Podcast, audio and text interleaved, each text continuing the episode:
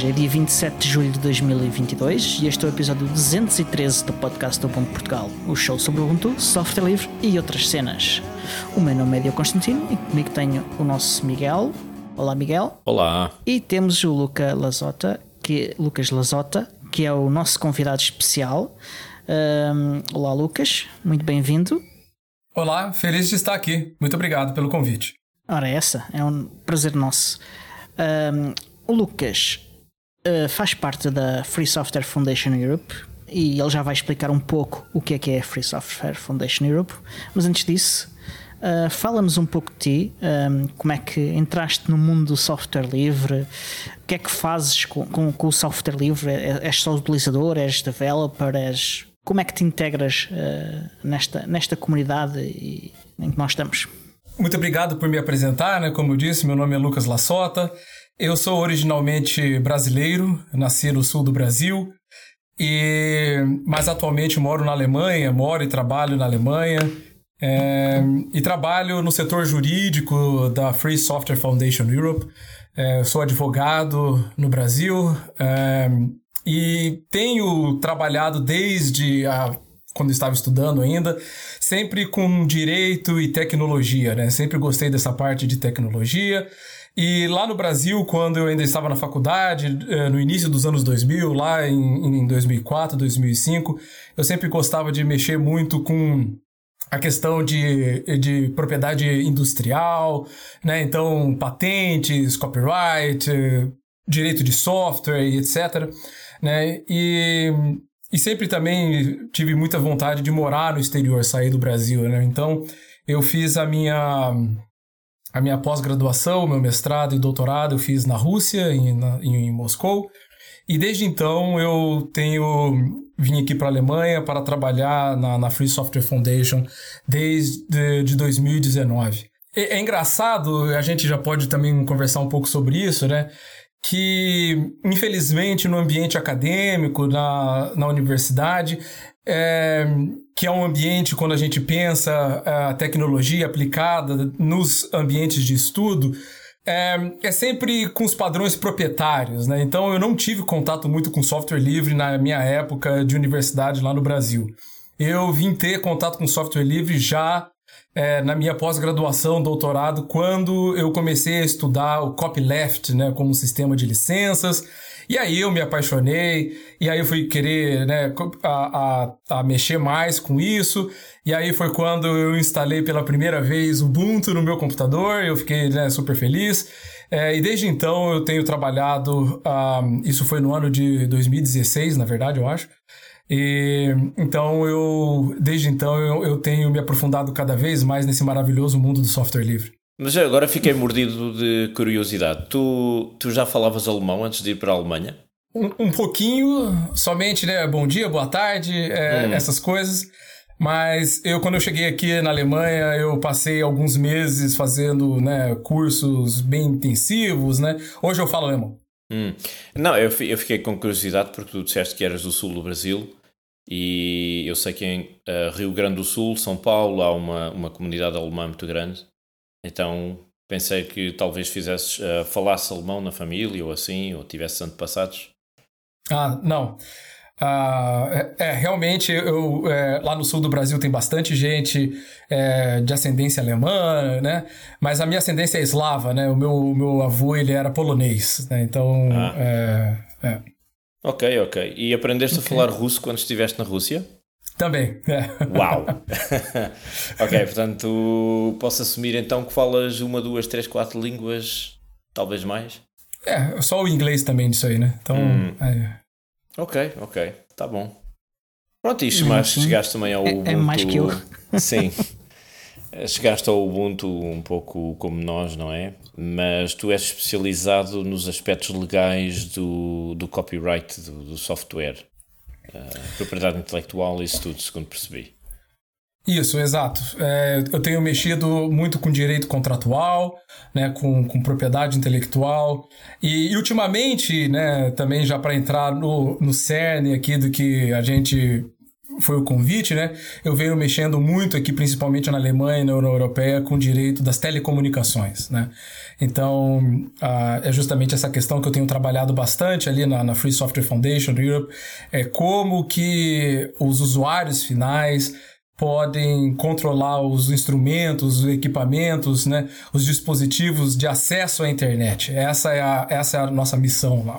Falando um pouquinho da, da organização onde eu trabalho, também respondendo o Diogo no início da, da né, a, a, a Free Software Foundation Europe, ela é uma organização irmã da mais conhecida Free Software Foundation nos Estados Unidos, né?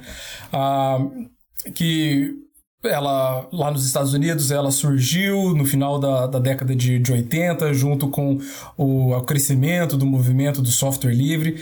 E essa organização ela surgiu para promover e para defender os interesses do software livre. Então é, principalmente, uma das principais missões dela foi o desenvolvimento das licenças de software livre, que basicamente são os principais documentos que asseguram as quatro liberdades que a gente geralmente associa ao conceito de software livre, né? Talvez os, a, a nossa audiência já conheça, mas eu só vou repetir aqui, né? A, a, quando a gente fala de software livre, nós não, não estamos falando de preço, mas estamos falando das quatro liberdades, né? Que é a liberdade de se rodar o software em qualquer máquina, né? em qualquer computador, a, a, a liberdade de se estudar o, o, o código-fonte, né? de você ter acesso ao código-fonte, você ler o que, eh, eh, como o código-fonte ali está estruturado. A terceira liberdade é de você modificar o código-fonte, né, de você ter essa possibilidade de adaptar, adicionar o seu código, tirar uma parte do código e fazer aquilo com, com que você deseja. E a quarta liberdade é você redistribuir aquele código que você recebeu como free software, você redistribui ele, né? E, logicamente, para você uh, fazer valer essas quatro liberdades, você precisa de instrumentos jurídicos, né? você precisa de licenças. Né? Então essas licenças foram desenhadas para que o usuário final pudesse usar ela mesmo, às vezes sem a necessidade de um advogado. Né? Então você simplesmente aplica essa licença e, e distribui seu software em algum repositório público. Né? É, mas quando a gente começa a estudar essas licenças, a gente vê que são documentos jurídicos altamente complexos, né? Porque né, para você valer a, né, no direito internacional, com o direito de copyright, né, o direito de autor, todas essas quatro liberdades você precisa realmente é, estudar bastante, é, um, é um, realmente um, é um documento bem complexo. E então, desde então, o movimento veio crescendo mundialmente, no ano de 2001, no ano de 2001 foi fundada a Free Software Foundation Europe para que fosse representados os direitos do software livre, os direitos e interesses do software livre aqui na União Europeia. Não é a mesma organização, né? São duas pessoas jurídicas diferentes, a dos Estados Unidos, a, a aqui na Europa, ainda tem uma na Índia, tem uma representatividade também é, na, na, na América Latina. É, mas é, dentro do movimento são ideologicamente alinhadas, né? Então, é, essa é a, mais ou menos a estrutura. E dentro dela a gente tem diversas também é, iniciativas, tem diversos projetos, né?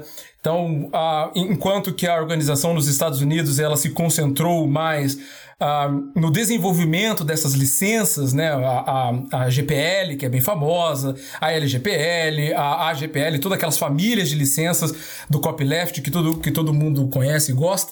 Uh, aqui na Europa a gente focou em, em iniciativas é, ligadas aqui é, mais ao ambiente europeu, né? Então, alguma das iniciativas famosas aqui que hoje nós estamos conduzindo é chamado, né, é, dinheiro público, código público, né, a PMPC, né, é uhum. uma Exato. E, e tem outras né, é, iniciativas, o dia Eu amo o Free Software, Love Free Software Day, né? E também a iniciativa que eu venho né, é, é, liderando desde 2019, que é a, a de liberdade de roteadores, né? Router Freedom. É, essa, essa tua iniciativa um, alinha-se com um tema recorrente aqui do nosso podcast, que é precisamente a a utilização do nosso próprio equipamento na, eh, para criarmos um, uma rede nossa e não uma rede que é controlada inteiramente pelo, pelo operador de telecomunicações. E, e é, é mesmo de facto um, um tema muito caro. A nós, uh, mais a mim e ao, e ao, Tiago, que não está cá hoje, uh, do que ao Miguel, que está ainda a entrar nestes temas. Não, espera lá, espera lá, espera lá, Soutor. Para mim também é um tema muito caro. O problema é que eu não disponho dos conhecimentos técnicos que me permitam fazer a instalação e a configuração do, do router independente como eu gostaria, mas lá chegarei. Mas o tema, o tema do ponto de vista político e ético interessa-me muito. E é o mais importante, de facto. Olha, e curiosamente, eu hoje estou, estou aqui a fazer, a gravar este, este podcast uh, utilizando o, meu router uh, que eu controlo e não o, router do operador, porque felizmente, em, em termos de, de comunicações móveis em Portugal, é possível de facto utilizar o nosso próprio router sem qualquer problema. Uh, só temos de introduzir o cartão SIM no, no router. Uh, ou num outro equipamento que, que nós tenhamos que não seja um router, que seja apenas, por exemplo, um access point. Um, mas hoje foi de facto possível fazer isto. Em termos de, de, do que nós temos em nossa casa, com, com uma ligação fixa, já não é bem assim. Um, em alguns casos é possível, em outros casos não é possível, é um bocadinho mais, mais complexo. Em qualquer dos casos, uh, queremos mesmo que, que, que, é, que é muito importante. Uh, é importante para garantirmos a nossa segurança, a nossa privacidade, uh, para podermos fazer coisas fora uh, da caixa, vá. E, e, acho que é mesmo muito importante. Um, não sei se. Fazer coisas fora se... da caixa ou com a nossa caixa, vá, vamos dizer assim. Também, também, também.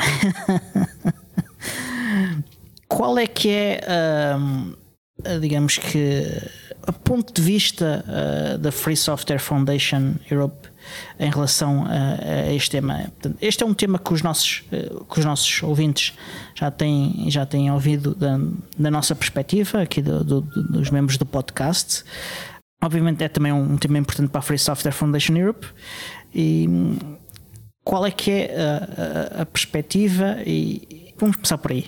Uhum. É, primeiro eu queria dizer que eu fico muito feliz de dizer que é, uma, é um tema sensível para ambos, né? O Miguel comentou também que é um tema caro a ele.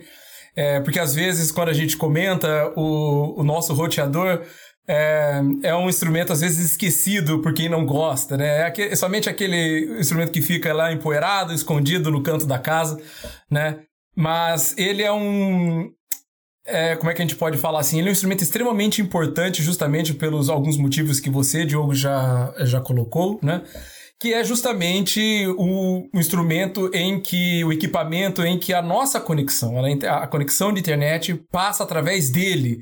Então toda a nossa conexão, não sei se você estiver usando um, né, uma conexão móvel no, no teu telemóvel, na verdade, a, a sua conexão de casa, se você estiver no escritório, toda a comunicação, é, criptografia, dados, vídeo, imagem tá passando através do seu roteador. Então, logicamente que aí já levanta algumas questões a respeito de segurança, a respeito de privacidade, a respeito de funcionalidade, né? Então, qualidade do serviço, a velocidade é, da conexão. É, eu também, como o Miguel mencionou, eu também não sou especialista em, em networks, em conexões. É, se alguém começar a me perguntar é, a respeito, por exemplo, é, alguns já me perguntaram, ah, você mexe com, é, com essa atividade, talvez então você sabe é, qual o melhor roteador open source que existe, você pode, eu falei, olha, infelizmente é, essa área mais técnica, a gente pode conversar com nossos system hackers aqui da, da, da organização. A, a, minha, o meu interesse profissional é também alinhado, como o Miguel disse, às questões políticas, éticas, jurídicas, sociológicas, de, de como é, nós podemos garantir as nossas liberdades, os nossos direitos nos ambientes digitais, nos cyberspaces, né? Então, é, e por que que então um equipamento como um router tem a ver com software livre, né? Por que que talvez uma outra organização podia estar trabalhando com isso, mas por que que a, a, a Free Software Foundation, né, começando a responder a sua questão, Diogo, é, eu creio que a, a, essa atividade ela começou no ano de 2013. A atividade é, Liberdade de Roteadores começou no ano de 2013, quando aqui na Europa se estava discutindo bastante a questão de neutralidade de rede, né? em inglês o termo net neutrality. Né? Uhum. E o, que, que, o, o que, que isso significa? Possivelmente a audiência já sabe, mas somente para a gente pontuar aqui. É, basicamente é um conceito político que foi desenvolvido nos Estados Unidos e também é, na Europa de que os operadores de internet, os operadores de telecomunicações, não devem discriminar injustamente os dados que os usuários finais estão enviando e recebendo. Basicamente, a filosofia por trás da neutralidade de rede é de que a internet é uma grande rede, mas o, onde realmente está o valor dessa rede são nos polos dela. Né? Então, na verdade, nós estamos usando essa a rede agora aqui somente para a troca de informações, mas o valor intrínseco, ontológico, é justamente esse diálogo que nós estamos tendo. Né? Eu, o, o Miguel e você, Diogo, né? E a, e a rede, uhum. portanto, ela tem o valor somente de transferir essa, essa informação. E justamente por causa disso, os operadores de internet, eles não podem discriminar é, que tipo de dado que eles consideram bom e qual tipo de dado que eles consideram, por exemplo, não tão bom, né? A gente pode eh, discutir isso mais, mas a, a discussão que, que, em que se insere também por que, que nós devemos usar ou não o nosso roteador para se conectar à internet é justamente a questão de que a, a, foi se desenvolvido uma teoria. Tá bom, então uh, os, os operadores de internet não podem discriminar, mas é somente dados que eles não podem discriminar. O que, que eles não podem discriminar no acesso à internet? Né? Então, foi se desenvolvendo ao longo da teoria política, junto aos diálogos públicos, seja nos Estados Unidos, seja também aqui na União Europeia, que geralmente net neutrality ela seria encabeceada por quatro princípios, né? É, seriam quatro princípios políticos jurídicos, né? Que basicamente Uh, os usuários finais teriam direito a acesso a qualquer tipo de conteúdo na internet, conteúdo legal na internet, eles teriam acesso. Né? Esse é o primeiro princípio. O segundo princípio é que o, os usuários finais eles teriam direito de acessar na internet e rodar aplicativos e software que eles desejam, né? A internet é livre, a internet deve ser aberta, né? Então uhum. a gente pode acessar, por exemplo, rodar o, Mozilla Firefox, mas eu também posso rodar o Google Chrome, eu posso usar qualquer instrumento aqui para rodar, acessar o, conteúdo na internet. O terceiro princípio é uh, que os usuários finais eles têm direito a receber informação a respeito do, do serviço que está sendo prestado. Né? Então, os, os provedores de internet eles devem informar e falar: olha, é, você está nesse plano de internet, a, a, a, a, a, velocidade que você está é X de download, de upload é X, etc. E a, e a partir do momento que aquilo, aquilo ali cai dentro do seu contrato, ele não pode mudar sem o seu, o seu consentimento prévio. Né? E o último princípio é de que a gente também tem o direito de se conectar pela internet com os equipamentos que a gente quer. Tá bom? Então, se a gente quer utilizar o nosso telefone como hotspot, a gente pode, mas se a gente quiser na nossa casa também conectar com o nosso próprio roteador, a gente pode. Esses princípios, depois de bastante o, o debate bastante acalorado desde 19, de 2009, mais ou menos, até de 2015, quando foi aceito, passou-se a, a, legislação na União Europeia chamada é, a, bom, o, o, regulamento de, da internet aberta, né, Open Internet Regulation, né, que em 2015 uhum.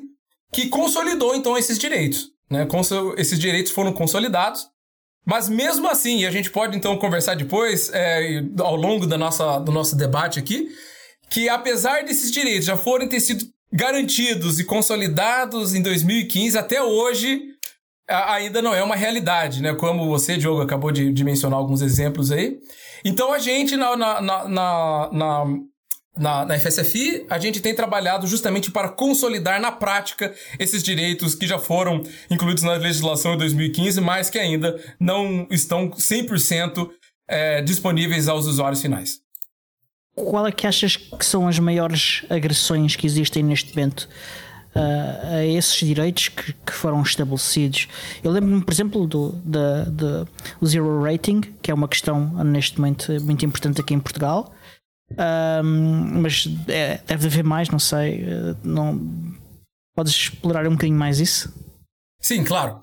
Então, um, a gente tem que começar a entender, é, analisar a história é, de como o setor de telecomunicações, e agora hoje, né, com as grandes plataformas sendo regulamentadas, que uh, é, é interessante que toda vez que aparece uma nova tecnologia, ou algum provedor de internet, ou algum grande operador de telecomunicação, ele quer fazer dinheiro em cima dessa nova funcionalidade. E é bem interessante a história de como se desenvolveu o serviço de telefonia nos Estados Unidos, ainda lá no início do, é, do século XX, 1910, 1920, né? E para a gente começar a entender o como ocorre e por que ocorrem essas violações e por que que hoje em dia, até hoje a gente tem violações relacionados ao nosso equipamento de conexão para a internet. A gente tem que voltar um pouquinho lá. Eu peço um pouquinho de paciência para vocês e, por favor, se tiver alguma questão, só interromper, tá bom? É... Está a ser muito interessante, portanto está à vontade. então, o, quando o, o, telefone, né, as linhas telefônicas começaram a, ser, a serem implementadas lá nos Estados Unidos na, na década de, de 1910, 1920, e né, e começaram a se expandir a, as redes, né? Logicamente que a teoria econômica começou a, a, ver que a partir do momento em que existe uma rede estabelecida, a partir do momento em que existem os postes, os cabos de telefone e depois os terminais de telefone, fica economicamente inviável duplicar aquela infraestrutura.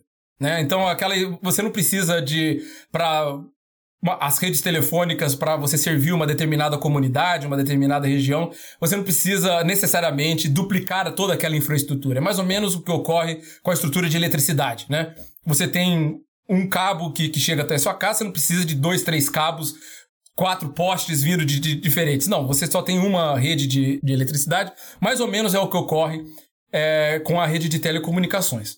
E uhum. aí, é, nos Estados Unidos, então se percebeu que podia ser feito assim. Só que o que acontece? Isso gera um monopólio. Né?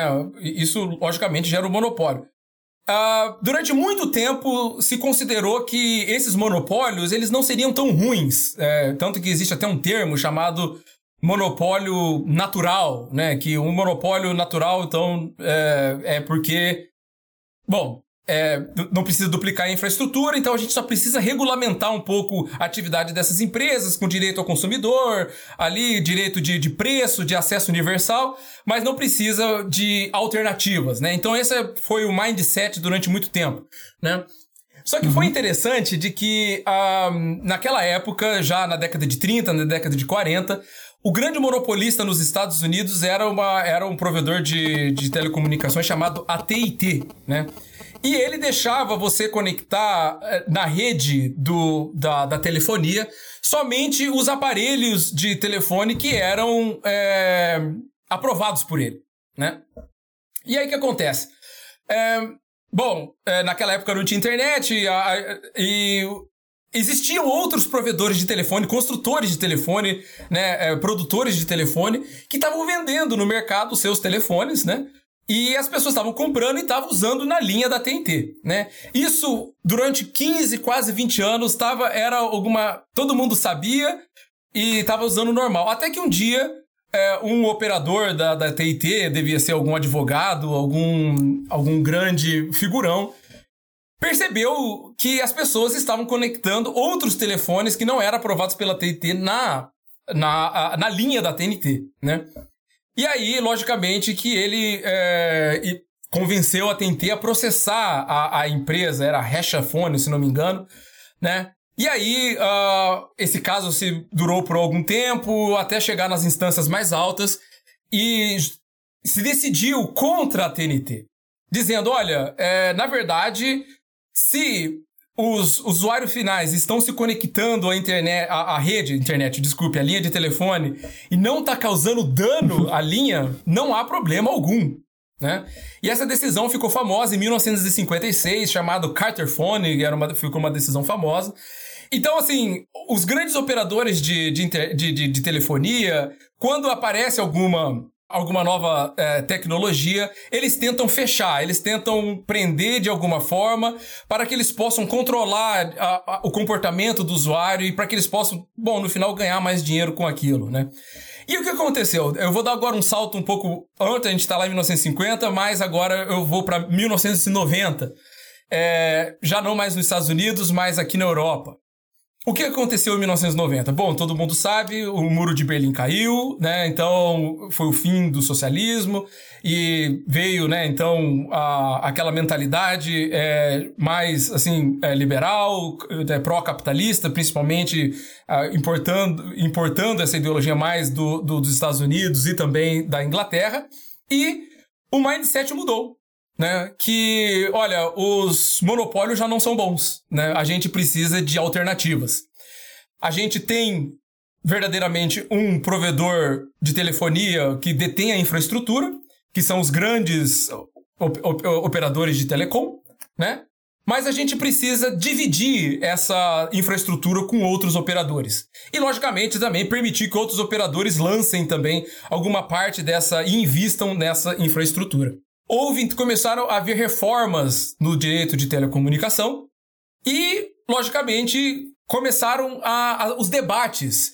Se era possível os usuários conectarem os seus telefones, era possível, em, em 1990 começaram a aparecer os telefones móveis, né, os telemóveis. Era possível, então, os usuários comprarem telefones deles mesmos e se conectar, né?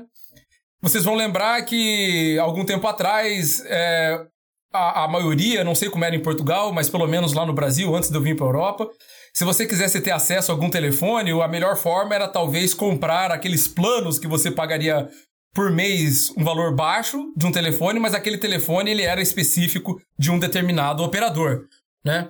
Então, isso uhum. a gente vê que os operadores eles iam criando o que em termos é, chamam de wallet gardens, né? Eles iam limitando os seus usuários em lock-ins, eles iam fechando os seus usuários nessa questão.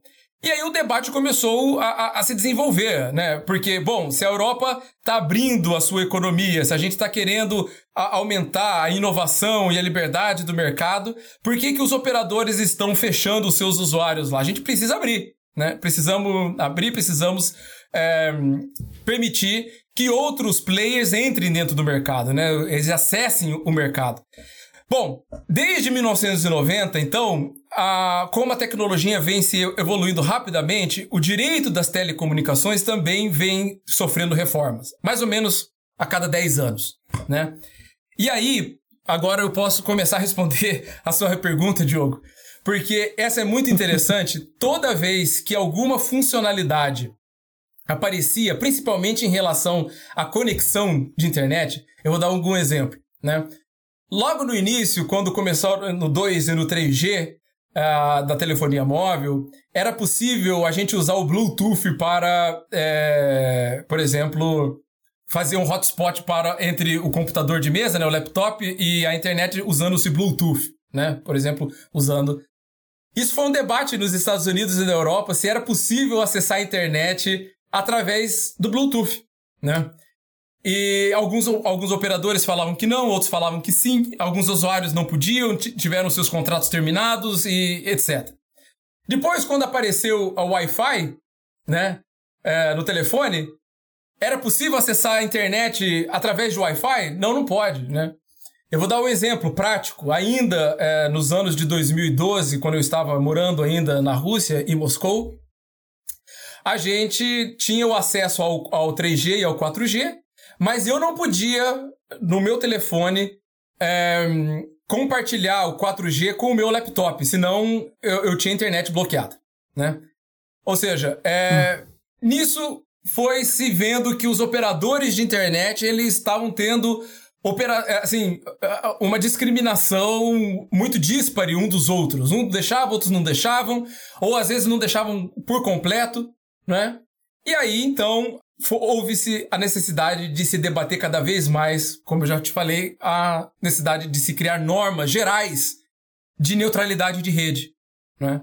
E aí, então, a gente chega nos anos de 2010, é, na década de 2010, já com 4G batendo a porta, é, e aí a, a grande pergunta é: a gente pode realmente utilizar qualquer instrumento que a gente tenha à disposição, instrumento legal, né? Eu também não estou falando a gente simplesmente começar a desenvolver é, no fundo do quintal o, o, nosso próprio roteador que talvez possa danificar a rede. Não, não estou falando disso. Estou falando de, é, de instrumentos que estão, que têm acesso ao mercado, que, que possuem uma certa certificação. É, a gente pode conectar ou não a internet? né? E aí a, a gente vem em 2015 dizendo que pode. Mas a história não termina por aí, né? Porque por mais de que nós temos essa regra dizendo, né, e eu vou ler ela aqui rapidamente em, em português, é o artigo 3 do, do regulamento de 2015, né?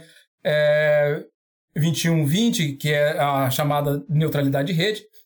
Os utilizadores finais têm o direito de aceder a informações e conteúdos e de distribuir, de utilizar e fornecer aplicações e serviços e utilizar, é, preste bem atenção, equipamento terminal à sua escolha, através do seu serviço ou acesso à internet, independentemente da localização do utilizador final ou do fornecedor, ou da localização, origem ou destino da informação, do conteúdo, da aplicação ou do serviço. Bom, isso foi uma grande vitória. Todo mundo comemorou, finalmente nós temos a neutralidade de rede, mas as coisas não são bem assim. É, a aplicação prática disso aí teve que passar para dentro do sistema de telecomunicações dos países, né? E aí tem uma outra dimensão. Bom, quais são os piores, é, as, as piores violações que você mencionou, né? Bom, basicamente é quando, em relação. É, é eu não estou falando em relação à neutralidade de rede geral, né? Porque a neutralidade de rede geral é um, é um assunto bem amplo, mas eu, o que eu lembro, assim, de cabeça, em relação à neutralidade de rede, é logicamente o zero rating, né? Que basicamente é quando um operador de internet em que ele é verticalmente integrado com outros provedores de conteúdo, por exemplo, o Facebook, é, né, uh, uh, o Google, é, o, e, bom, o Meta, né, que hoje é, engloba aí o, o, Exatamente, né? E aí, o que, que eles fazem, né? Eles falam, olha, é o seguinte, se você está utilizando esses serviços aqui, se você está utilizando o serviço do Meta, o Instagram, né, o Facebook, você é, tá dentro da cota. Agora, se você quer acessar, por exemplo, uma rede distribuída, se você quer acessar o Fediverse, o Mastodon, aí você vai começar a pagar por dado. Isso, na minha opinião, é um absurdo. Desculpa, é um absurdo. Né? Mas é o que a prática dos, dos os, os operadores de, de telecomunicações eles fazem. Nas outras regiões do mundo, essa é a regra. Né? Então, na América Latina, na Ásia, essa é a regra. Os operadores eles têm esse direito de você simplesmente ditar o que, que o usuário final vai ver ou não vai ver. Eu li um estudo é, feito no Brasil, né, em que as camadas mais pobres da população, quando elas pensam em internet, não é o conceito de web 2.0 que a gente tem, daquela internet aberta que você pode utilizar, você pode acessar qualquer website, não. O conceito de internet é o conceito que eles têm acesso às big techs, ou seja, internet para eles é acessar o Facebook, é comunicar pelo WhatsApp, é acessar o Instagram. É isso que é internet, né? Então a gente vê que há um conceito bem dispare do que é uma internet aberta e uma internet dominada pelas, pelos grandes provedores de internet. Então, a prática de zero rating é uma questão de neutralidade da rede. Mas, voltando particularmente para o direito de utilizar os, os, equipamentos terminais, eu creio que a, a pior violação é quando, por contrato, um provedor de internet ele proíbe o usuário final de utilizar o seu roteador, né? É, ou, por exemplo, utilizar um outro equipamento para conectar a internet. Essa é a pior violação. Mas existem outras. A gente é, publicou um artigo na, na FSFI dizendo que existem dois tipos de violações. A, a gente chamou de barreiras, né? As barreiras soft, né, que não são tão sérias, as barreiras hard, que são as mais sérias. As barreiras soft são, por exemplo, quando né? O, o, o, o operador de internet é, é, é, quando o operador de internet ele não diz que você não pode utilizar o, o, o roteador, é, mas ele também não diz que você pode, né? Então as pessoas ficam sem saber se, se pode ou não pode, né? É, essa é uma questão. Por exemplo, uma, uma outra barreira assim um pouco soft, né? Um pouco mais assim não tão séria é quando, por exemplo, é, a gente liga pro, pro nosso provedor de internet e a gente pergunta, né? Olha, eu posso utilizar o meu roteador? E aí o, o serviço do consumidor fala: Bom, você pode, mas olha, pensa bem. É, não é bom para você, tá? É, primeiro que a gente não vai poder oferecer serviço técnico, é muito difícil, talvez seja mais caro, vai ser muito difícil, talvez ninguém vai conseguir, não é tão seguro, né? E aí há essa, hum. esse desincentivo, né? Para você não utilizar. Em vez de simplesmente falar assim, pode, fica à vontade, não, é, olha, por favor, não use, é difícil, você não vai conseguir, né? É... Não podemos garantir a qualidade do serviço, uh, inventam sempre estas desculpas. Ou metem barreiras técnicas porque é preciso fazer determinadas configurações e eles não facilitam essas configurações. Mas, mas vamos ser honestos. Na maior parte do, dos operadores portugueses, se tu telefonas para lá e precisas de apoio técnico e dizes assim: Bom, tenho aqui um problema com a minha ligação, eles começam a dar-te instruções para tu corrigires, fazeres algum diagnósticos em Windows e depois, se nós dizemos assim: Mas eu não estou a usar Windows, eles não sabem o que é que é um de responder, desligam o telefone. está, está nesse nível o, o suporte técnico. É quase, é quase assim. Ou quase. Eu nunca digo que sistema, eu nunca digo sistema operativo uso porque não é relevante, né? mas, uh, mas pronto, uh, já para evitar esse tipo de coisas, sim. Mas eu, eu, queria, eu queria fazer aqui algumas perguntas. Quando nós estamos a falar das maiores ofensas à neutralidade da rede, eu sei que em 2017 quando da nomeação pelo presidente Trump no, nos Estados Unidos da América, o Ajit Pai chegou a, a encabeçar a FCC, a, a, a gestão de. Um, ai, como é que se chama aquilo? FCC. Regulador. Ativi a, a, a reguladora, a autoridade reguladora. É, exato, das comunicações norte-americanas e ele desmantelou na prática a neutralidade da rede nos Estados Unidos. E segundo sei, eh, houve um retrocesso, ou melhor, houve um, uma correção dessa situação por parte do Senado norte-americano em 2018. Portanto, em princípio, voltaram ao estatuto anterior de defender a neutralidade da rede.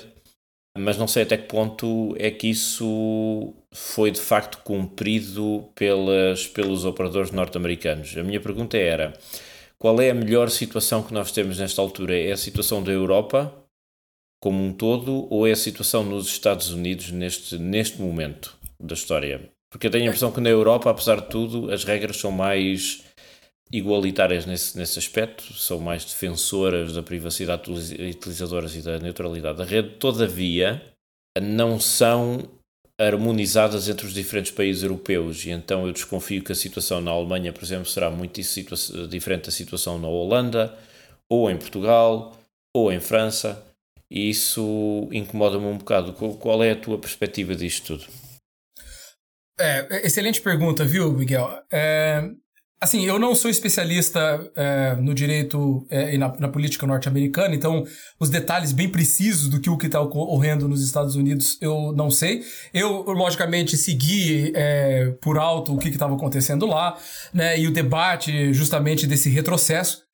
Mas, é, a minha opinião, né, sendo bem objetivo, eu acho que a Europa está num lugar é, mais privilegiado. Né? Eu acho que o que se tem hoje na Europa, com essas regras consolidadas numa, numa, num regulamento né, supranacional e que ele é aplicado né, como você falou, com algumas nuances, mas ele é aplicado a, a, todos os países da União Europeia, eu acho que é uma vantagem muito grande. Só que uh, eu creio que nos Estados Unidos o lobby dos operadores de telecomunicação é muito forte. E como eu acabei de mencionar um pouco atrás, muitos deles eles são é, é, integrados verticalmente é, com outros provedores de conteúdo. Então, imagine o, a força que o Google tem. Se o Google já tem a força no mundo inteiro, você imagine nos Estados Unidos, né?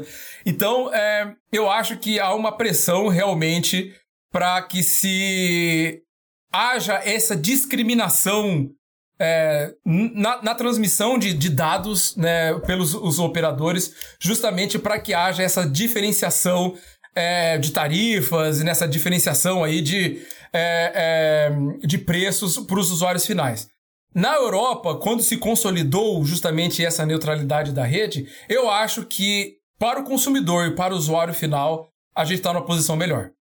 Apesar de tudo, sim, talvez, mas apesar de tudo, por exemplo, Sei que há uns anos atrás, eh, há talvez há três anos, houve uma polémica em Portugal porque um dos operadores, não me recordo agora qual, oferecia um pacote de comunicações móveis, incluindo internet, para uh, clientes-alvo mais jovens, em que uh, fornecia pacotes com tráfego zero para aplicações específicas do telefone, Instagram, Facebook. Uh, já não me recordo das outras. Eles fazem, todos eles fazem isto. Pronto, mas isso é uma violação da neutralidade da rede para todos os efeitos, ou não? Quer dizer, qual é o, qual é o mecanismo legal que pode sustentar uma coisa destas, em que tu dás a primazia a companhias específicas, e neste caso o Instagram pertence ao Meta, o Facebook pertence ao Meta.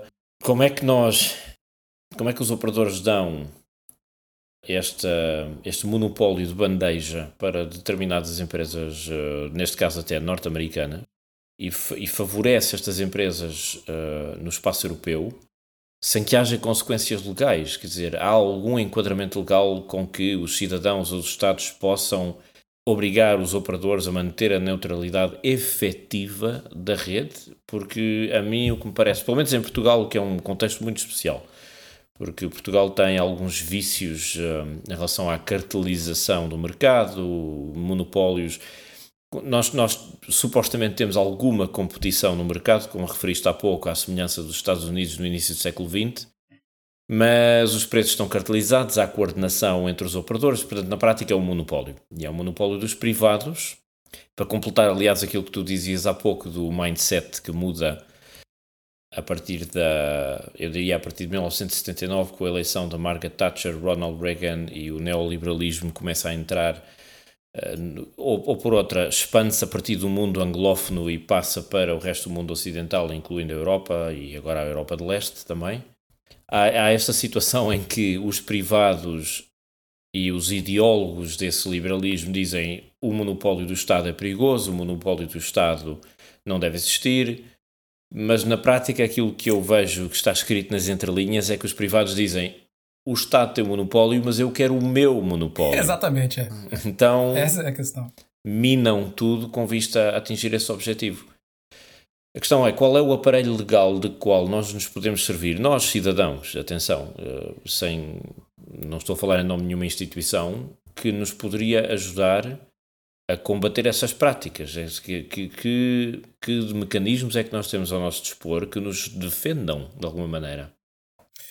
É, é, é, uma, é uma questão essencial, é, viu, Miguel? Porque o, o meu trabalho é, na FSFI, o nosso trabalho na, na FSFI é justamente esse, né? De, de da gente é, instigar a, as autoridades né, a, de, de telecomunicação, de antitrust, né, contra cartéis, que é a nossa nossa trabalho é justamente esse, mostrar as nossas publicações, o nosso trabalho é justamente esse para trazer. Bom, então eu vou te explicar, vou explicar mais ou menos é, quais são justamente esses mecanismos, esses ambientes e quais são as soluções que existem que podem ser é, utilizadas, portanto, para, pelos usuários finais ou também por organizações em geral. Né? Essa, esse regulamento de 2015, o regulamento de internet aberta, ele uh, colocou essa função de monitoramento do mercado na mão das autoridades nacionais, dos reguladores nacionais. Né? É, dependendo dos países é, europeus, é, isso varia. Quem, quem, quem se reveste dessa competência de ser a autoridade? Né? Vou dar um exemplo. Em, em Portugal é a Autoridade Nacional de Comunicações, né? é, uma, é uma agência. Né? Mas em outro, é, na, na, Alemanha também é uma é, é uma agência que faz parte da administração indireta do Estado, ou seja, não é um órgão do Estado em si, né? Mas tem outros países que, por exemplo, são um ministério. Um, um, ministério é, é, uma figura do, do poder executivo, né? Que, que figura essa, essa capacidade de, de, de, de regulamentação ali do setor de, de telecomunicações. Alguma dessas agências, elas cumulam funções, né? Algumas fun não é só de telecomunicação, às vezes elas cumulam função, por exemplo, com é, correios, transporte, energia, né? É, e, e, às vezes assim, né? É, é, bom às vezes cumular algumas funções, mas cara, o setor de, de energia é enorme, né? E aí você tem que cuidar do setor de energia, o, setor, né?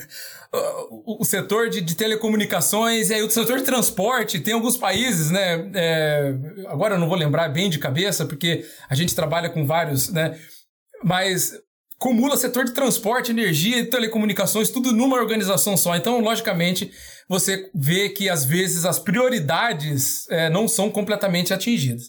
E quais são as funções dessas, dessa, é, dessas agências regulamentadoras? Bom, elas devem é, conferir uh, os padrões da qualidade do serviço e da legalidade daquele, do, do comportamento comercial dos operadores de telecomunicações. Bom, a, o regulamento 2015 não é o único, né? E aí que começa também essa questão. Qual é o framework? Qual é a estrutura jurídica do setor de telecomunicações? Basicamente, é, nós temos as regulamentações que passam pelo Parlamento Europeu e que têm aplicação direta nos países, mas nós também temos as, as, dire, é, as diretrizes, mas eu acho que em português de Portugal. É, é Diretivas. É, é, diretivas, muito obrigado, Diogo. Muito obrigado. Se bem que diretrizes também existe.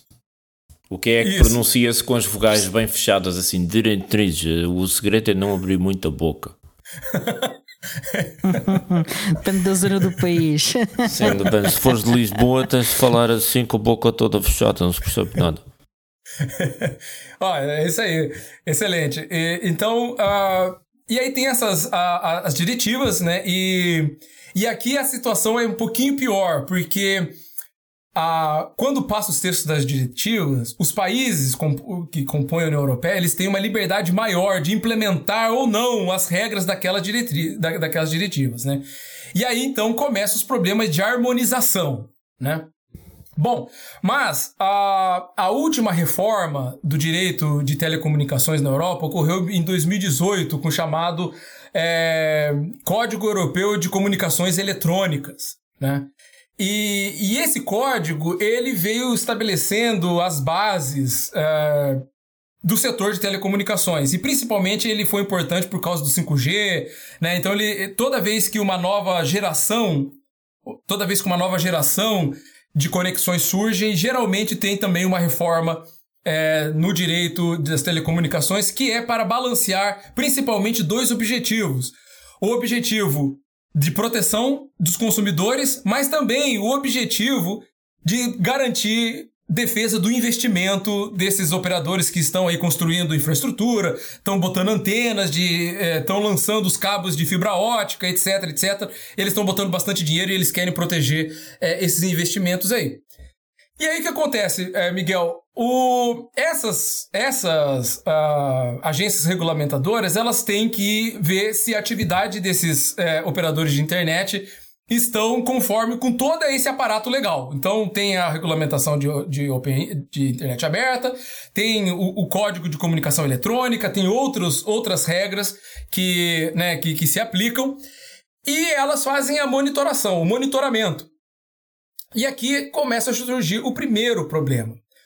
Os usuários finais, eles têm do, geralmente dois caminhos que eles podem, por exemplo, quando eles sentem que os direitos deles estão violados, né? Por exemplo, é, vamos dar um exemplo aqui, que digamos que o seu operador de internet chega e fala, você não pode usar o seu roteador, né? E você fala, não, mas eu tenho esse direito. E aí, o que, que eu faço? Bom, tem dois caminhos. O primeiro é fazer uma reclamação formal é, para a agência regulamentadora. Por quê? Em alguns países, uh, essa, regulamenta essa, essa reclamação formal tem que ser feita para a, para a agência regulamentadora de telecomunicações. Em outros países, pode ser para, para organizações de proteção do consumidor. Né? Mas é, uh, a, a lei europeia diz que o responsável pelo monitoramento do mercado tem que receber esses, essas, essas reclamações. Tem que oferecer um procedimento para julgar essas reclamações, se procede ou não procede, e aí eles vão aplicar uma pena ao operador de internet. Em ato contínuo e paralelamente, opera... a agência regulamentadora tem que avisar a Comissão Europeia a respeito desses problemas. Uma vez por ano, tem um relatório que eles têm que apresentar e publicar esse relatório para a Comissão Europeia. Bom, deixando bem curto, o grande problema é que as agências regulamentadoras na União Europeia estão fazendo um péssimo serviço de monitoramento. Tá? Não, São... não, não acredito. Não é possível. Estou, surpre... Estou surpreso. Oh, Diogo, quem diria, pá? Então, ah, que surpresa. Sim. Pois é. é e tem um estudo é, preparado pela, pela organização austríaca Epicenter Works, né, que mexe também com bastante essa questão. E eles fizeram um estudo em 2019 a respeito do estado, de como está a neutralidade de rede né, na, na Europa. Então eles fizeram um estudo, prepararam sim, sim, um relatório só, enorme. Só acrescentar aqui uma coisa. A, a, D3, que é a Associação de Direitos Digitais em Portugal, colaborou nesse estudo uh, ah, da Epicenter. Ah, excelente, é, obrigado. É, também eu, eu, não sabia, é uma boa informação. E eles, é, algumas conclusões lá são um pouco tristes, né? Dizendo que a aplicação de penas contra os operadores de internet, mesmo que nós temos essa lei já desde 2015, a aplicação de pena tem sido muito baixa. São, a, a exceção é que tem sido penas altas, né? Infelizmente, por exemplo, Portugal, eu dei uma lida no, antes de vir para cá, eu dei só uma lida por alto, né? A Portugal é um dos países que menos aplicaram penas a, aos operadores de internet em relação à neutralidade de rede. E quando aplicou a pena, a pena foi menos de 50 mil euros, né? Então foi uma pena assim bem. Não faz nem cosquinha no, nos operadores, né? Uma pena então, simpática, sim. Pois. É. Então, é, essa é a questão. A gente pode reclamar, a gente pode procurar os direitos, mas é, é, talvez a, a, o monitoramento e aplicação de pena não vai ser assim muito efetiva. Logicamente que tem outros exemplos, né? É, na, por exemplo, esse ano, esse ano agora, a, dois meses atrás, se não me engano, a autoridade holandesa né, notificou a Vodafone que ele estava violando o direito de roteador. Né? ela notificou e ela ia aplicar uma pena, se não me engano, é, de 500 mil euros, né? Se ela continuasse com aquela, com essa violação. Então, aí o, o tom da conversa muda um pouco. E... É, sim, faz diferença. e, e mais alguns bons exemplos para além da Holanda. Eu estou a ficar deprimido, então eu precisava de uns bons exemplos. é sim, é, te, te, temos vários bons exemplos. Né? É, Uh, eu, eu, posso citar o exemplo da Finlândia, eu posso citar exemplos da própria Alemanha. Por que que acontece? Uh, apesar da, da agência regulamentadora, às vezes também a própria agência regulamentadora alemã não ter aplicado essas penas, alguns usuários entraram com processos na, na justiça comum, né? Na, na, justiça comum, dizendo, olha, eu tenho o direito aqui, o direito está confirmado, né? Eu, eu quero ter a minha... o, o meu direito, né? E além dessa regulamentação de 2015, na Alemanha tinha uma lei específica que foi passada em 2016, dizendo que, confirmando somente essa lei europeia, dizendo que os operadores é, tinham que prover a liberdade de equipamento terminal, de, né, de, de, de roteadores para os usuários, né? E aí, a gente já tem, se não me engano, três ou quatro decisões judiciais na Alemanha que, que aplicaram essa lei favoravelmente aos, a, a, aos usuários. A, a Finlândia, a gente teve uma, uma conversa com o operador lá, e o operador finlandês ele é bem favorável à, à, à neutralidade de rede, principalmente ao a, a, liberdade de roteador, né? E eles também já notificaram vários o, o, operadores né, ao longo desses anos para que eles é, liberassem a, essa prática também para os usuários finais. É, então, assim, tem a esperança, a esperança, tá? E, e a gente tem trabalhado para isso. Tem um pontinho aqui, Diogo e Miguel, que eu gostaria de, de ressaltar qual hoje é a grande, o grande desafio para a gente. Né? Os grandes operadores de internet eles conseguiram criar é, uma é, uma estrutura é, técnico-jurídica, porque não é somente jurídico, mas técnico-jurídica, que criou uma condição para a aplicação dessa, dessa lei de 2015 condicional a um ato técnico, né? E eles falaram o seguinte, olha, tá bom, os, os, opera os, os usuários finais têm o direito de usar aí o, o equipamento deles, mas a gente tem que definir uma questão aqui que é extremamente importante. E aí você pergunta, bom, qual é a, é a definição? eles falaram: a gente tem que definir, assim como existe no, na, na telefonia, a gente tem que definir o chamado ponto de término da rede. Né? Em inglês é o Network Termination Point. Né? Uhum. O que, que, é isso? Basicamente, é, eles falam o seguinte: onde começa a network, onde começa a rede do usuário final e onde começa a rede do provedor de internet. Do provedor. Ou seja, qual é o limite? Né? Então, e, e, isso foi assim uma jogada de mestre, porque já se passaram aí, né? Quantos anos? 2015, 16, 17, 18, 19, 20, 21, 22, sete anos já se passaram. E é justamente essa questão que eles têm se. que os usuários, os, os operadores de internet falam: olha, é o seguinte, não há um consenso onde começa a rede, onde termina a rede. Então, eu, eu dito onde fica o, o NTP, eu dito onde fica o, o ponto final da, da, da rede.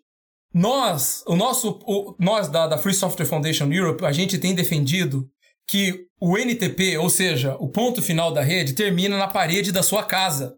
Ou seja, o plug onde você conecta o, a, uhum. o, o plug DSL, ali é o ponto. Ou seja, da parede de dentro da parede para dentro é a rede é sua. Você tem direito de instalar qualquer equipamento ali dentro, né? O roteador, os modems que você instalar ali é sua, dentro da sua parede. Para fora da parede da sua casa, a rede é do provedor de internet. Só que Certo. Só que porque nada é tão simples assim. Claro.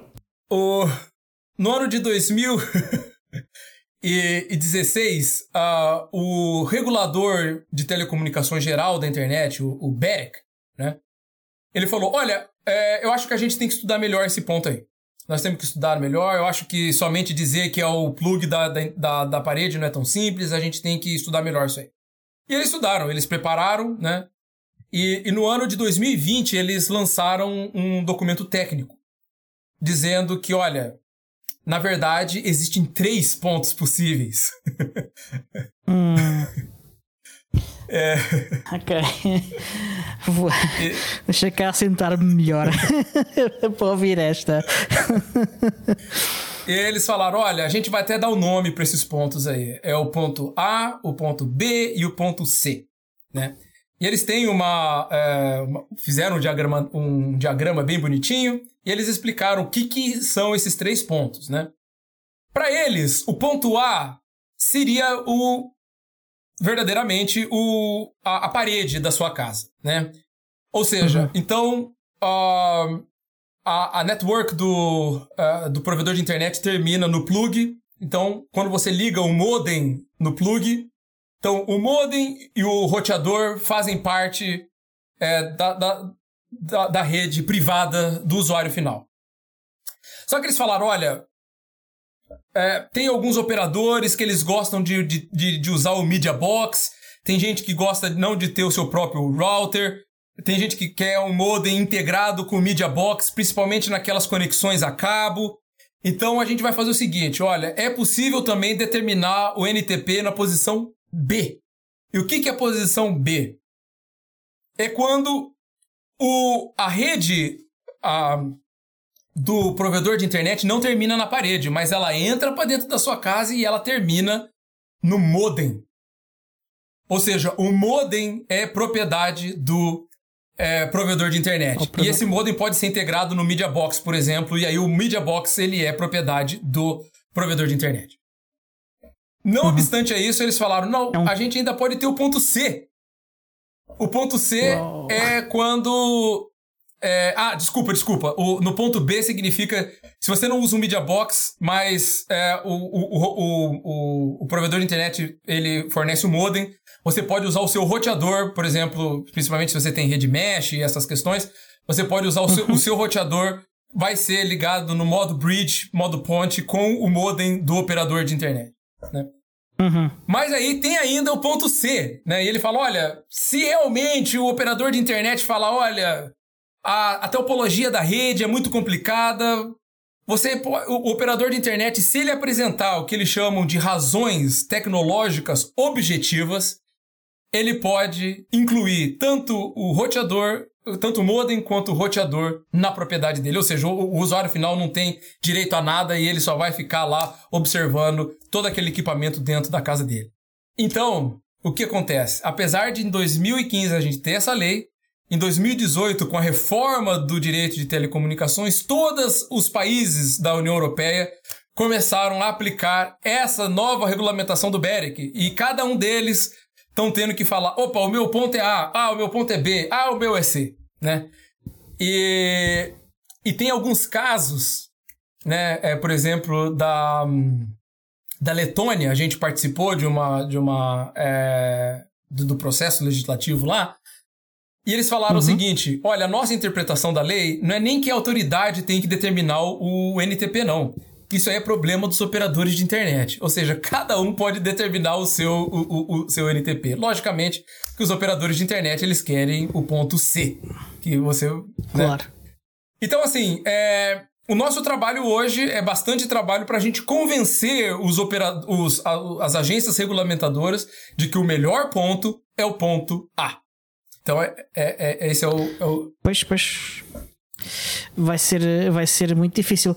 Qual é, qual é a estratégia? A nossa estratégia, bom, a gente é uma organização pequena, né?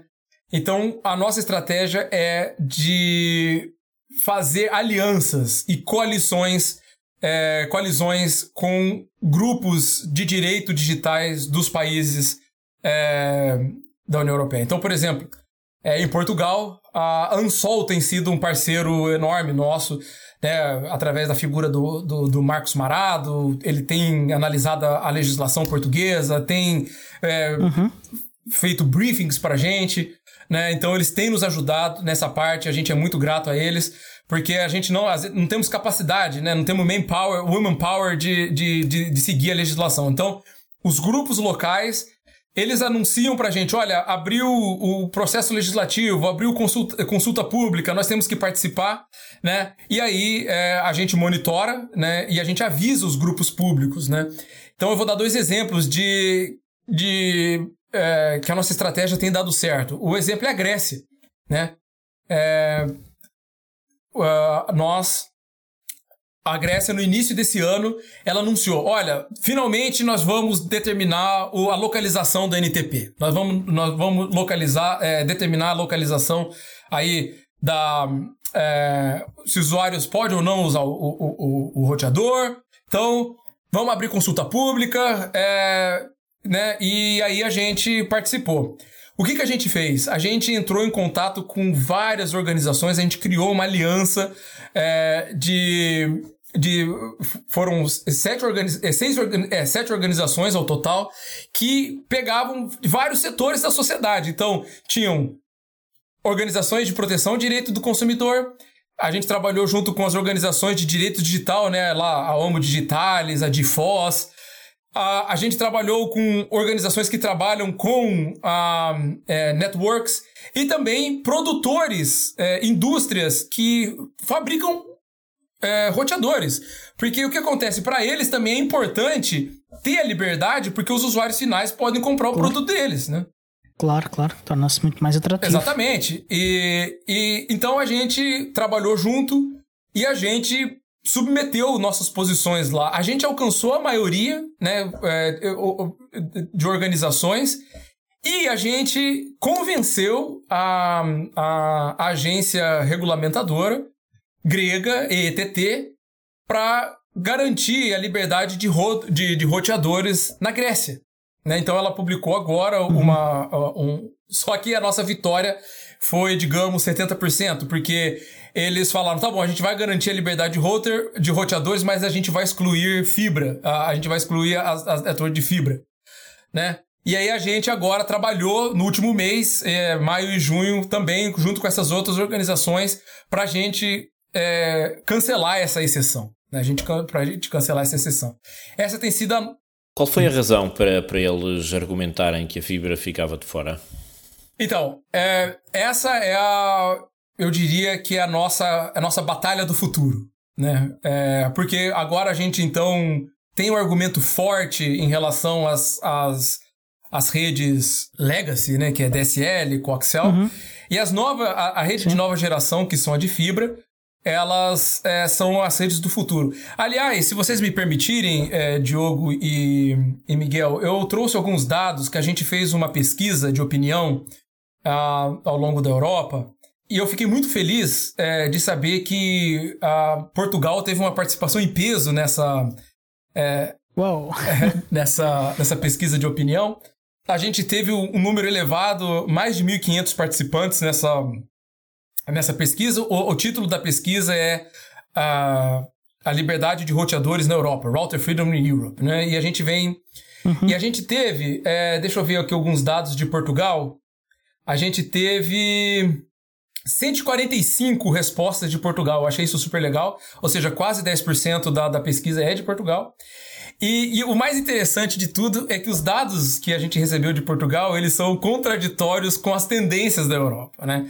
Então, o, ok. Uh... Ah, isso, isso faz parte. Nós, nós fazemos um esforço para andar sempre a conta corrente da Europa, não é? Quando toda a gente já tinha desistido de ter colónias, nós dizemos assim: não, não, não, nós queremos continuar a ter colónias e, e assim. Portanto, faz parte, é, é tradição. É tradição, né? e, e, o que acontece, né? Então, um, geralmente, uma das perguntas era a que a gente perguntou é qual o seu tipo de, de conexão de internet? A gente queria saber é, qual o tipo de, de conexão, né? A gente fez essa pesquisa e a gente ainda vai publicar essa pesquisa até uh, o, o, último trimestre de, de 2022, se Deus assim quiser, porque é, é uma pesquisa enorme e a gente tem que fazer toda essa análise. Então eu estou trazendo em primeira mão aqui para vocês já algumas respostas. Ah, um furo. É, né, um furo exatamente aqui sobre Portugal. E uh, o que a gente vem percebendo é que DSL é ainda é, majoritária, principalmente nos países que responderam. A maioria dos países é Áustria, uh, Alemanha, Holanda, Bélgica, e a maioria dos, do, das respostas é que a conexão é DSL. Mas Portugal não, Portugal está bem avançado e, a, e 56% dos do, das respostas é de fibra. Né? Então a maioria está usando fibra em Portugal e somente 2% está usando DSL. Né? Mas e... olha, isso, isso não são boas notícias. Eu vou explicar porquê. Para dar um pouco de contexto. Então, eh, a infraestrutura, a infraestrutura de internet, de comunicações de internet em Portugal é relativamente recente quando comparada com outros países europeus e, portanto, começou a crescer muito rapidamente a partir do final dos anos 90. E então os operadores privados e o, e o, e o operador público assistia, já não existe na altura, uh, beneficiaram das últimas tecnologias e montaram rede baseada nas últimas tecnologias. E, portanto, tanto a atualização da rede como a instalação da infraestrutura beneficiou disso. E, portanto, a expansão da fibra tem muito a ver com isso também, com a facilidade da atualização a da rede. A fibra não, espera, a, fibra, a fibra já espera. veio depois. Há outra razão, há outra razão. Outra razão, e isto são as, as más notícias, é que a população portuguesa está muito concentrada nas áreas urbanas no litoral e é muito dispersa e muito o interior do país, além de não ser servido com eh, a densidade de fibra que seria necessária, ou a densidade até de uma rede de comunicações móveis satisfatória, uh, tem uma densidade populacional muito baixa e, portanto, quando, quando nós dizemos que a maior parte dos utilizadores eh, tem fibra, é porque a grande maioria está concentrada nas grandes cidades e, obviamente, é mais fácil aos operadores servirem essas populações. Portanto, olhando para o mapa, nós temos dois pontos nevrálgicos no país muito saturados de, de rede, que é Lisboa e Porto, sobretudo, e outras cidades eh, à volta. E depois o resto do país tem um serviço de comunicações que é, não é assim grande coisa. Mas olha, eu tenho boas notícias aí, uh, porque há pequenos operadores regionais de fibra que estão a surgir e estão a investir muito uh, a, na, a colocar fibra com financiamento do Estado e da União Europeia. E, e, e, em cima desse, dessa infraestrutura física, os, os operadores de telecomunicações uh, que, são, que são mais utilizados no país, os, os, três grandes operadores, estão a prestar serviço de acesso à internet. E al, pequenas aldeias que até há pouco tempo uh, não tinham uh, serviço uh, com fibra estão a começar a ter. isto comecei a ver isto nos últimos dois anos. Talvez, e se calhar a expansão da, da rede de televisão digital terrestre terá alguma coisa a ver com isso? Hum, não creio. Não creio. Mas a outra vantagem é que uh, atrás desta melhoria da infraestrutura com fibra um, veio também uma melhoria das comunicações móveis que uh, baseia a parte de, das suas próprias comunicações dentro da própria, da própria rede na, fi, na mesma fibra e, e depois uh, tem só as estações base e, e os repetidores uh, junto das permissões do cliente. Sim, usam, usam essa rede para a transmissão dos dados que depois são, são emitidos a partir das antenas. Emitidos Exatamente. e recebidos. É, é um bocado o, o modelo indiano, uh, que é muito baseado nas redes móveis para fazer o acesso. Mas sim, pronto, era só para dar um bocadinho de, de contexto. Mas em relação a essa sondagem que, que o dizias. É, muito obrigado pelo background. Eu, acho que a gente se enriquece em saber mais a respeito das particularidades da terrinha, né, de, de, de Portugal, né, que a gente fica uhum. é, contente é, de saber um pouco mais aí da, da realidade uh, tecnológica. O que o. É, respondendo a pergunta original do, do, Miguel, né? Por que, que o operador. O, desculpa, o regulador grego falou: olha, por que, que a gente quer retirar a fibra? É um processo que a gente tem visto de outros reguladores também. A Espanha mencionou que também está com é, essa intenção. Mas o que, que acontece? É, eu gostaria de só alguns outros dados aqui para confirmar justamente o que vocês falaram, né? Que uma das perguntas é que a, se os usuários eles são permitidos pelos, o, pelos provedores de internet de usar ou não o, o, o roteador, né?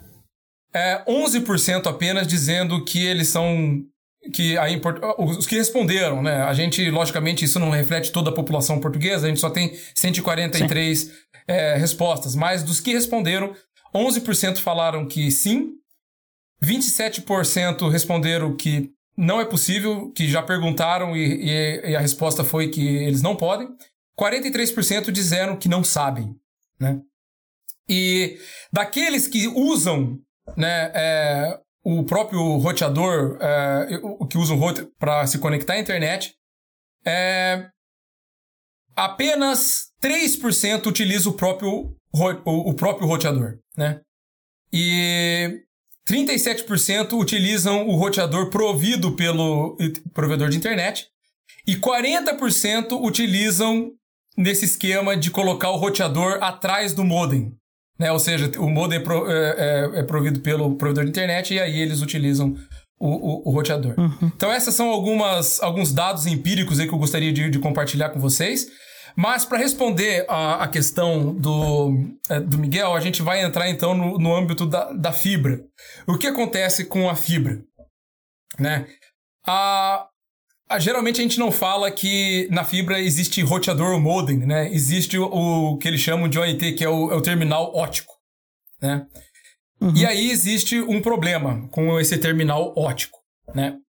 A fibra, o que eles chamam de, GPON, né, que é, é, que é esse sistema que, que, que, chega até os usuários finais, ah, na verdade, o, o modelo ser adotado é que no, no, no, presente momento, hoje na Europa, não existe um mercado desenvolvido é, de terminal ótico, ou de terminais óticos para usuários finais o mercado de terminais óticos é para os provedores de internet.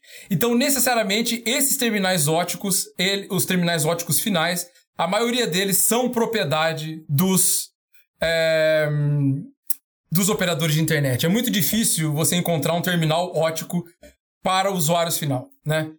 E aí o que acontece? Então, o, o, provedor de internet ele fornece esse terminal ótico para os usuários e aí você pode conectar o seu roteador ao, ter, ao, ao terminal ótico.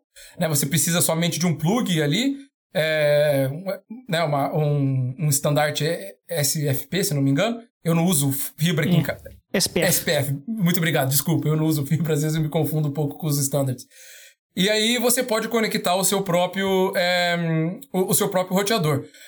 Então o que acontece? O, um, hoje em dia, a, o argumento que se usam é que se a gente deixar que o usuário final, né, esse é o, o argumento dos reguladores e dos, e dos operadores de internet, eles possam começar a mexer, né, se eles possam começar a hackear esses, esses, esses terminais óticos, eles podem danificar a rede pública, né? E principalmente hum. a, a, a, rede ali do, do loop final, que também vai prejudicar os outros usuários de, de outras casas, de outros apartamentos, né?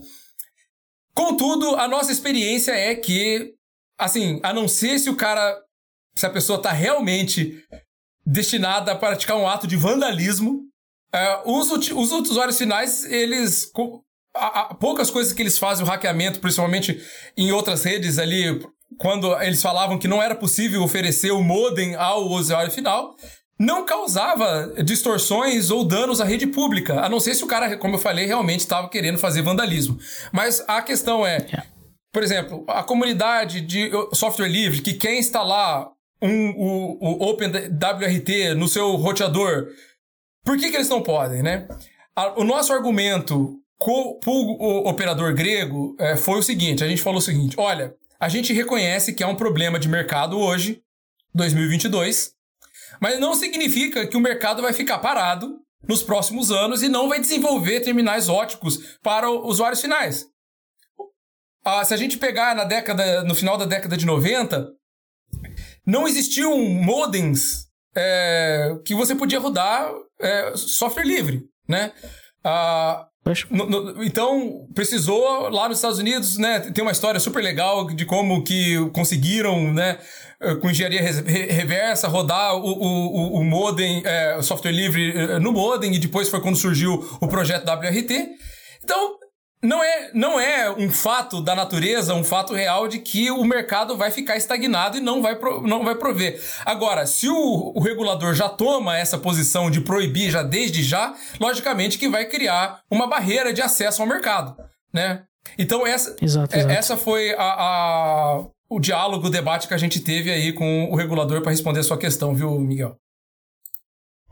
Obrigado, mas uh, pois, a mim parece-me que, como de costume, aos operadores não interessa muito facilitar estes processos, eles arrastam os pés de propósito, porque o seu modelo de negócio está baseado na, na criação de escassez artificial, muitas vezes, e, e não percebo muito esta insistência dos, dos operadores de, de basearem o seu modelo de negócio na na restrição, por exemplo, do, dos aparelhos, do, do router livre, a não ser que eles façam dinheiro também com a venda desses aparelhos e não sei até que ponto é que. E fazem. e fazem. mas é assim tão grande a margem de lucro para que não. motive esta, estas restrições? Mas o, o, maior, o maior motivo não é esse. O maior motivo é. Uh, que uh, alguns destes equipamentos, e, e, e em, particular uh, os que se ligam às media boxes, um, criam uma rede uh, fechada. nas quais eles podem implementar mecanismos, de, por exemplo, de DRM que impedem as pessoas de aceder a conteúdos que não com, com aqueles equipamentos que têm DRM. Ou seja, é um, é um, um clássico, é o clássico das economias capitalistas que é a criação de escassez artificial e não sei até é. que ponto não haverá também extrativismo de dados. Um, vendido a terceiros. Uh, algumas media boxes, como por exemplo acontece cá em Portugal, uh, fazem de facto a monitorização dos utilizadores, uh, já são utilizadas até para introduzir publicidade em cima do conteúdo de, de, das empresas de, de, de mídia. Publicidade dirigida. publicidade dirigida. Sim, sim. É, publicidade sim, dirigida sim. implica sempre extrativismo de dados. Sim. E violações de privacidade. Uh, Sim, uh, aqui neste caso uh, é-te dada a opção de escolher ser dirigido ou não, mas em qualquer dos casos não tenho nenhuma garantia que, que, não haja mesmo extração de dados, até porque não tens controle nenhum sobre nenhum dos equipamentos, Aí está. portanto não sabes. Aí está. E, e, e, a escolha que nos é dada muitas vezes é uma escolha opt-out, não é uma escolha opt-in. Neste, neste, caso é, neste caso, por acaso, é opt-in. Uh, mas pronto. Bom, menos mal. Uh, olha, nós já ultrapassámos e tipo há bué de tempo o nosso limite de tempo que tínhamos para a gravação do, do episódio. Só que o conteúdo estava tão bom que eu não te, não te fui interromper. Um, eu vou ter que convencer o nosso editor a fazer-nos um favorzinho. Alex, desculpa lá qualquer coisinha.